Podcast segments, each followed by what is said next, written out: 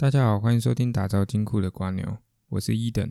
今天第十二集呢，我们又要来跟大家回归聊产业方面所带来的商机。而我们今天第十二集的主轴呢，就是跟第八集一样相关的，挖掘改变台湾地位的产业所带来的商机。Part Two 哦，其实因为第八集呢，我是开一个头，起一个头，因为其实说真的啦，改变台湾地位的产业啊，不止台积电一间。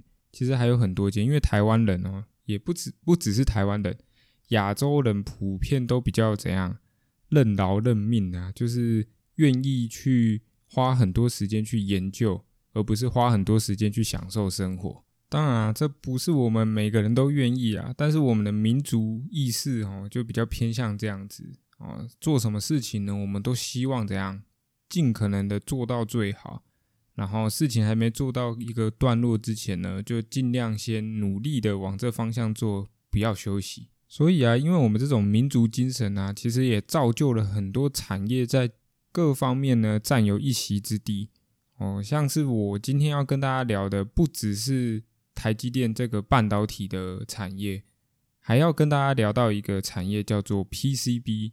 我相信大家对 PCB 这个产业也不陌生啊，因为其实哈说实在的，多多少少都会接触到 PCB，像是主机板里面的那个绿色的那个就是 PCB 嘛。那手机里面也会有很多 PCB，而其中 PCB 里面有一个很重要的商品呢，叫做 ABF 载板哦。这个我们待会后面会来开始聊。今天这集呢，其实也主要要回应第八集，我们有出过一个功课，就是。台积电呢，它要落实在地化的话呢，它一定会要有在地的供应链嘛，也就是半导体设备厂嘛。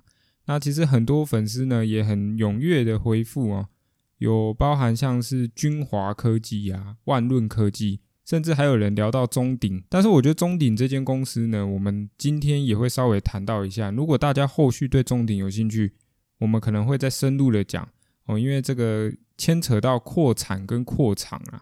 好。那今天呢，我们要继续延续在第八集的主题呢，因为我们之前有说到台积电呢，它要到美国跟日本进行扩厂嘛，对吧？所以它的这个资本支出呢，需求量大增哦，提升到了三百亿美元哦，没有听错，就是三百亿美元哦，这个很夸张啊，代表的是怎样？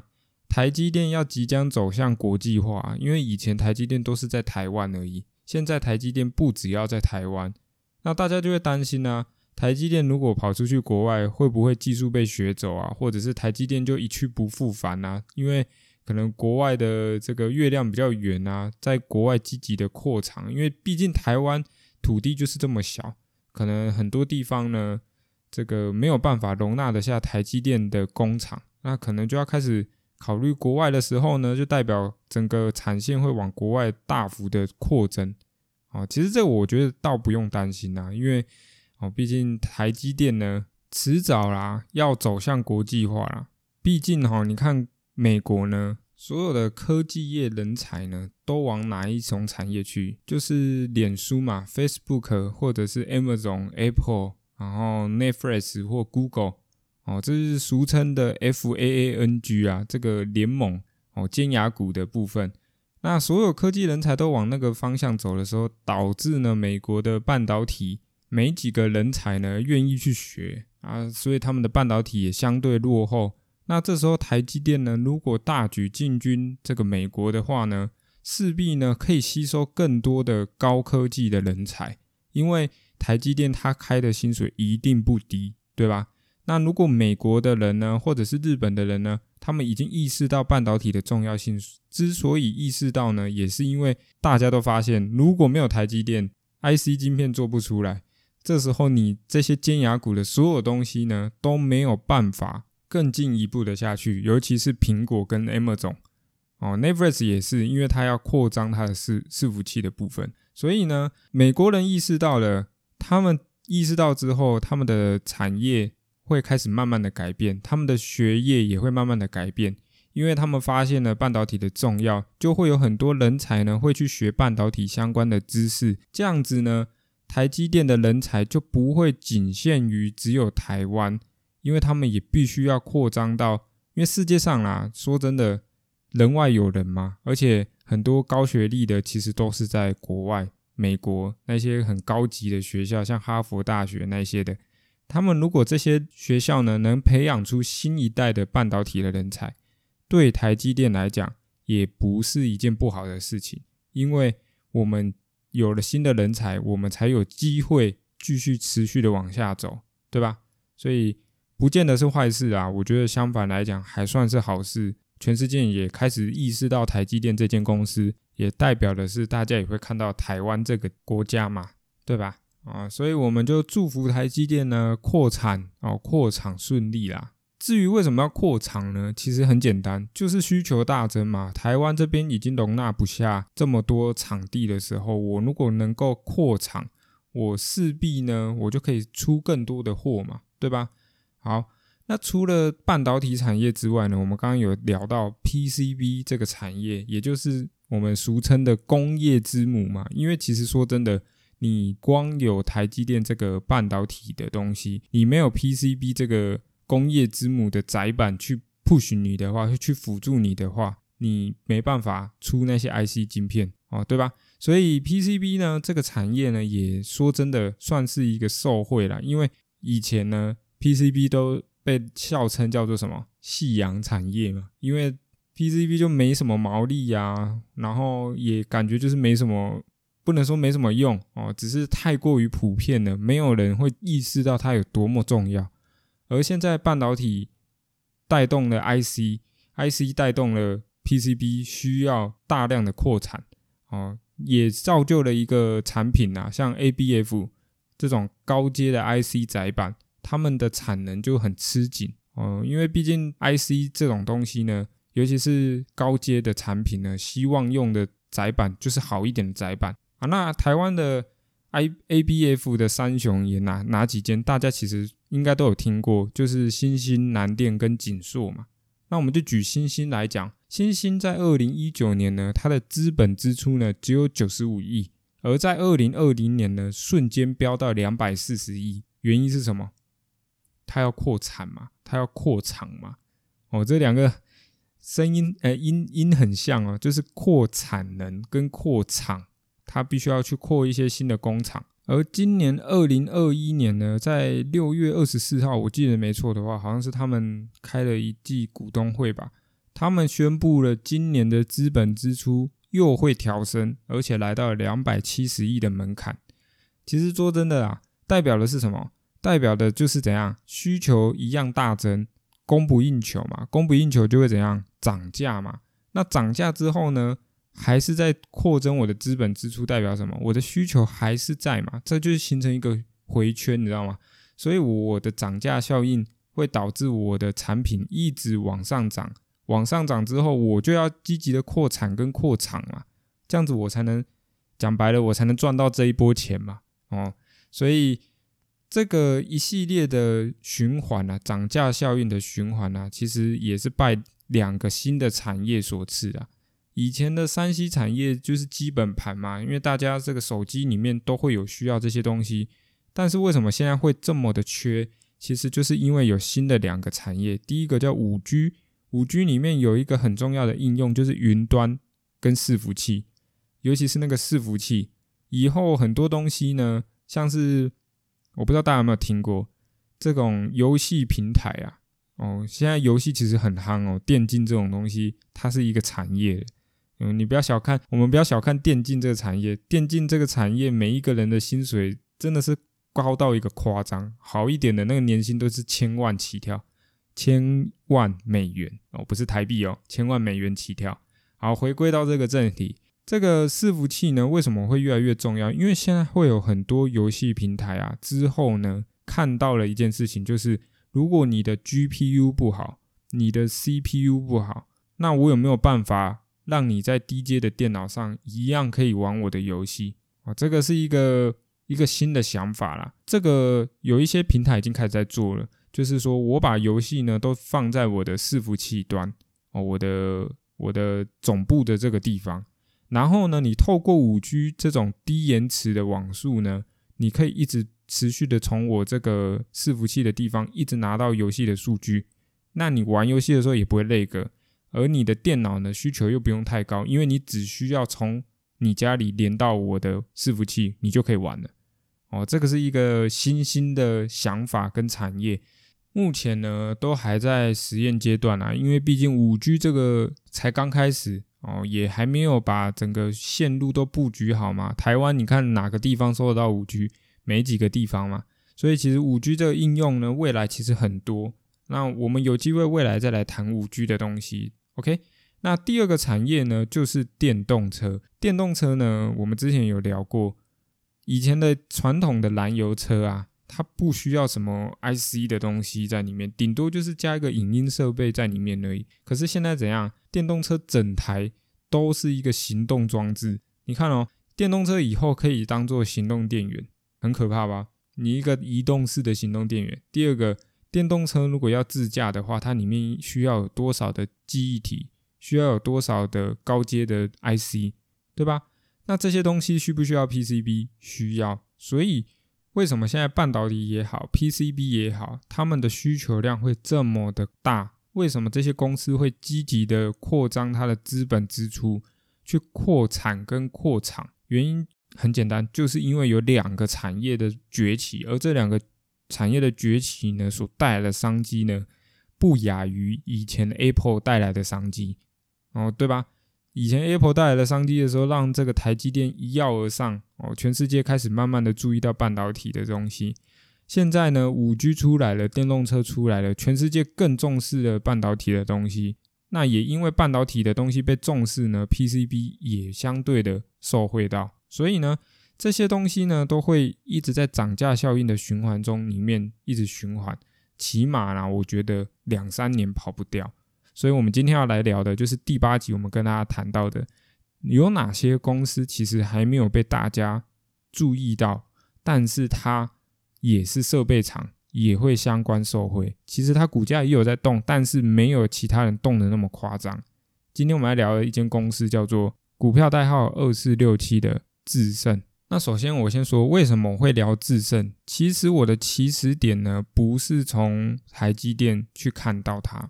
其实是从 PCB 去看到它，因为很简单，如果你台积电做完的晶圆啊，你没有 PCB 去帮你，你没有办法实现你的所有的东西。所以我会先从 PCB 下去看的原因是这样子，而 PCB 厂的龙头设备厂就是智胜，所有的 PCB 的，尤其是像现在 ABF 三雄，他们现在积极的扩厂啊，他们扩厂呢最需要的就是什么？就是设备。当然还有土地嘛，那所以他们都往国外去扩厂了。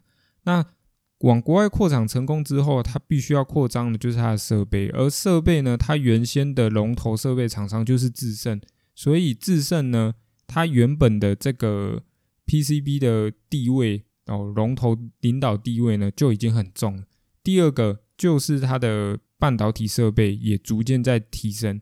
那为什么它会突然提升半导体设备？其实也不是空穴来风啊，因为毕竟这种设备厂呢，他们不可能痴痴的等着你来下单而已，他一定还是要自己去发展新的哦设备。那半导体产业的设备呢，又是设备业界一个相当不错的获利来源。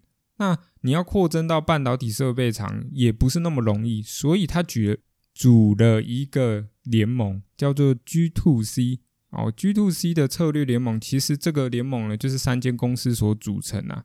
第一个公司就是智胜嘛，第二个公司就是君豪，最后一个公司叫做君华。哦，之前粉丝有提到君华这间公司，其实君华呢，它股价现在还蛮高的，两百多块，我印象中没错的话，它呢是君豪的子公司，那君豪占有君华七十八的股股权。而君豪呢的大股东又是谁？又是智胜，所以呢讲白了，智胜就是君豪跟君华的最大股东。而这个策略联盟呢，重要的点就是要一起开发、一起研发有关于半导体设备的东西。而他们的主轴放在哪里？他们设备的主轴其实很聪明，我觉得他们这个策略联盟直接切入到现在半导体的核心，也就是三 D 封装。我之前跟大家聊到说，先进制程呢，现在遇到一定的瓶颈，它需要搭配三 D 封装来缩小它的体积。而三 D 封装呢，就是来突破这个先进制程的瓶颈哦，也也称为三呃先进三 D 封装啊。OK，所以其实智胜呢，它现在已经把这个产能呢哦往半导体设备进行扩增。其实智胜还有一个还有一个设备啦，叫做面板设备。我觉得面板这个设备呢，目前或许哦不是那么重要。可是未来呢，可能会有一点点的崛起，但也只是一点点的，因为相较于半导体的商机跟 PCB 的商机，面板的商机还是偏小。但是毕竟它还是有做哦，说不定哪一天面板也会开始供不应求，因为毕竟这个电动车嘛，它的那个我我之前有曾经跟人家聊过，电电动车它之所以为什么会叫行动装置哦，以后说不定电动车是怎样？它的整个玻璃哦，是不止四面，就是你的旁边的玻璃啊，跟正面的玻璃啊，全部都变成影音系统。它可以自动的隔绝热源。之前我们都要贴那种隔热纸嘛，说那个 Apple 它现在有一个专利，我不知道大家有没有去发现到，它其实有发展一个专利。我觉得这个专利会放在 Apple Car 上面，但是我我在猜不会那么快实现。因为 Apple 这个公司就是这样，它都是慢慢来，它不会一次把最好的给你，它会让你心痒痒的，想要再换一台新的 Apple Car，因为这个功能的出现。哦，那个功能呢，其实就是它会侦自动侦测光源，然后针对这个光源呢，去调教它的色彩。哦，调教色彩代表什么？就是隔绝热源呐，隔绝这个光源。那讲白了就是隔热纸嘛。哦，这个是一个新的商机哦。我们之后有机会的话，会再聊这个新的商机，因为这个只是在论文阶段而已，也就也不是论文阶段，是已经是专利阶段了。但是实际上有没有要开始应用，我不知道，因为 我也没有在 Apple 里面上班。但是我相信未来的某一天会用到。但至于这个专利呢，谁会受贿，其实不好说，因为我现在看下来啊，没几间公司感觉会去做这个东西啊，因为。毕竟这个专利这个东西还没有泄露出来，他也还没跟哪几个公司去洽谈，说我希望你做这些东西，还没。哦，所以我们未来敬请期待，这是一个新兴的产业。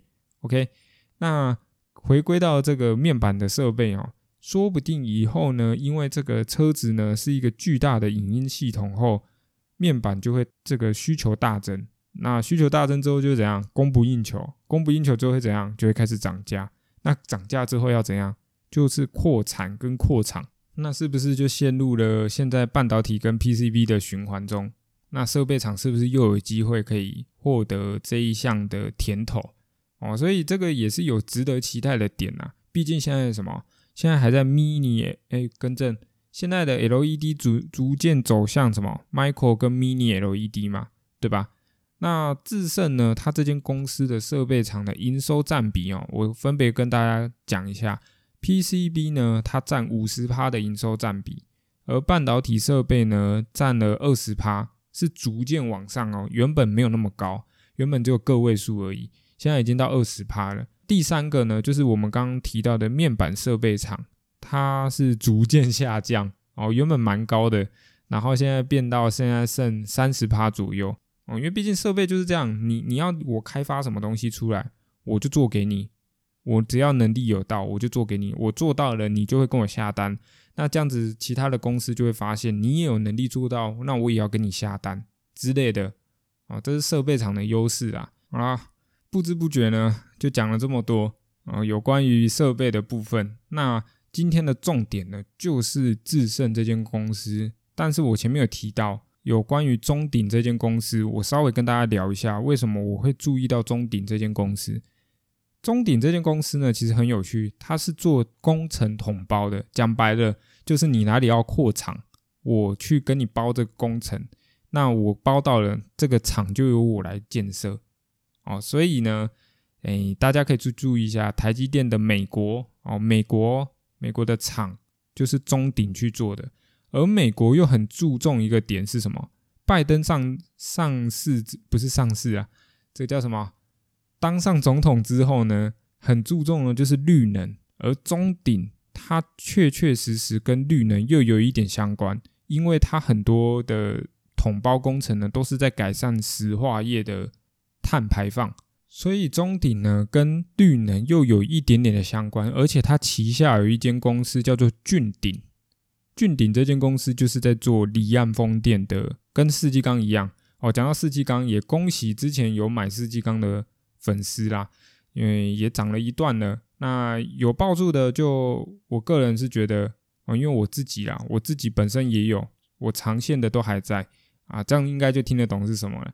那如果没有买到的也没关系，因为其实产业就是这样子，你喜欢，你听得进去，你再买你会比较安心。如果你觉得这个产业你听了可能有商机，但是你怎么买你就是不安心，那抱歉，真的不要买，因为你这样子抱不住。你会很害怕，你怕的时候，你就很容易去卖掉。OK，所以回归到中鼎呢，中鼎的旗下有一间叫俊鼎，俊鼎它就是在做，也是跟世纪钢一样，在做水下机装的。那为什么中鼎的股价跟世纪钢又差那么远？之前有一个粉丝这样聊到，其实我讲一个很简单的，为什么我都会去跟大家 care 到一件事情，就是股本。应该是说，为什么我选这些公司的时候，我在看的时候，我会看一个东西叫做股本。股本你越小，但是你获得的订单可以堪比股本大的公司，那请问你的获利能力、你的股价一定会超越中呃，更正会超越比较股本比较大的公司，这是对的吧？没错吧？原因就是因为你的分母就是你的股本嘛，你的获利能力就是你的分子嘛。如果你分母小，你获利能力你的分子大，那你的除起来的数值就一定高。你高的话，你股价就会高嘛，对吧？